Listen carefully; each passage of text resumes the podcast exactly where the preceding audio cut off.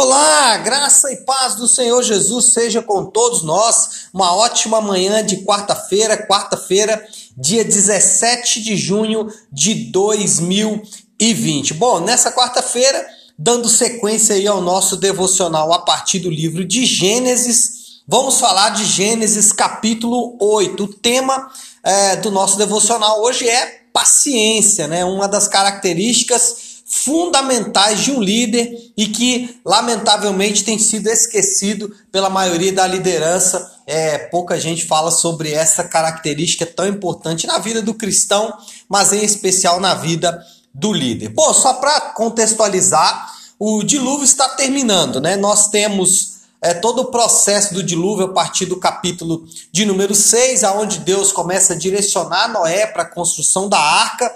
O capítulo 7 onde efetivamente descem-se as águas do dilúvio. E agora no capítulo 8 ele começa com um versículo bem icônico, né? Lembrou-se Deus de Noé, como se Deus tivesse esquecido. Na verdade, eu até falei com os jovens do Flutuando, esse lembrou-se aqui do versículo 1 faz referência a Deus levar em conta a aliança que ele havia feito com Moisés, né? com Moisés, com Noé. Então Deus lembrou-se no sentido de Deus levar em conta a aliança que ele fez com Noé. Então, o dilúvio está chegando ao fim, as águas estão diminuindo lentamente e Deus inicia então o processo de restauração. Interessante que na Bíblia Genebra eles vão fazer uma relação aqui entre cada fato acontecido após né, esse versículo 1 aqui com os dias da criação. Então, assim como Deus vai criando todas as coisas em Gênesis capítulo 1, aqui no capítulo 8, ele vai meio que recriando essas coisas, colocando as coisas novamente nos seus devidos lugares. E inclusive quando no versículo 1 fala que Deus fez soprar um vento sobre a terra, essa também é uma referência à criação do povo de Israel, né, efetivamente após a saída do Egito, quando Deus sopra e as águas do, do Mar Vermelho se abrem, passando o povo aqui, é mais uma referência. Então nós temos a criação ah, de todas as coisas em Gênesis 1, a recriação de todas as coisas em Gênesis 8, a criação do povo de Israel em ah, Êxodo 14 e a criação de uma nova sociedade a partir de Jesus. Bom, Jesus ele é visto aqui nesse, nesse texto nos versículos 20 e 21. Por quê? Porque fala que Noé ele levantou um altar, tomou animais limpos é, e ofereceu esses animais como holocausto.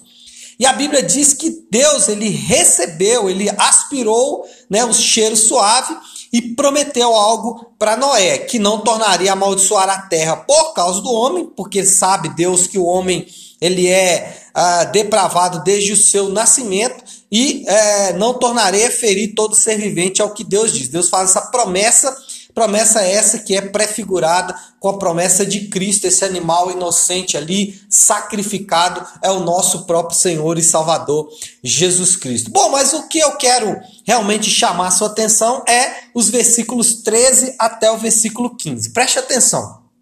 Diz assim o texto bíblico: Sucedeu que, no primeiro dia do mês do ano 601, primeiro dia do mês do ano 601, as águas se secaram sobre a terra. Então removeu Noé a cobertura da arca e olhou, e eis que o solo estava enxuto. O que, que aconteceu? Nesse dia determinado, primeiro dia do primeiro mês do ano, né? Primeiro de janeiro, né? Noé removeu a cobertura da arca e o solo estava enxuto, ou seja, pronto para Noé fazer o seu trabalho de reconstrução. Versículo 14. E aos 27 dias do segundo mês, a terra estava seca. Então disse Deus a Noé: sai da arca. Olha só, no primeiro dia do primeiro mês, solo seco. No é, 27 dia do segundo mês, Deus dá ordem para Noé sair da arca. Noé esperou quase dois meses, depois de ter esperado quase um ano, né? é, nesse período aí de quarentena do dilúvio, Noé ainda teve que esperar mais dois meses. Nós não sabemos o motivo, mas com certeza Deus estava trabalhando algo em Noé. Né? Deus pode ter tido outros motivos, mas uma coisa eu sei: Deus estava trabalhando em Noé a paciência e o fato de Noé seguir orientações. Um líder, ele tem que ser paciente. Ele tem que ser paciente com as pessoas, até porque Deus foi extremamente paciente com ele.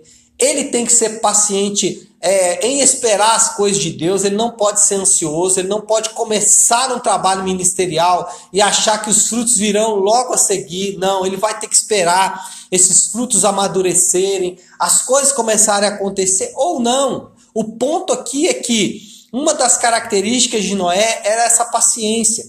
E uma característica fundamental em um líder é paciência. É saber que ele vai ter que esperar e mais, ele vai ter que ter paciência com as pessoas, porque as pessoas, na verdade, é o ponto central de qualquer ministério. Então ele tem que usar de muita, muita, muita, muita paciência. Então você vai ter que é, lidar com pessoas que vão e voltam, você vai ter que lidar com pessoas que prometem e não cumprem, você vai ter que lidar com pessoas que são é, preguiçosas, que não querem te ajudar, você vai ter que lidar com pessoas que vão falar mal, mal de você.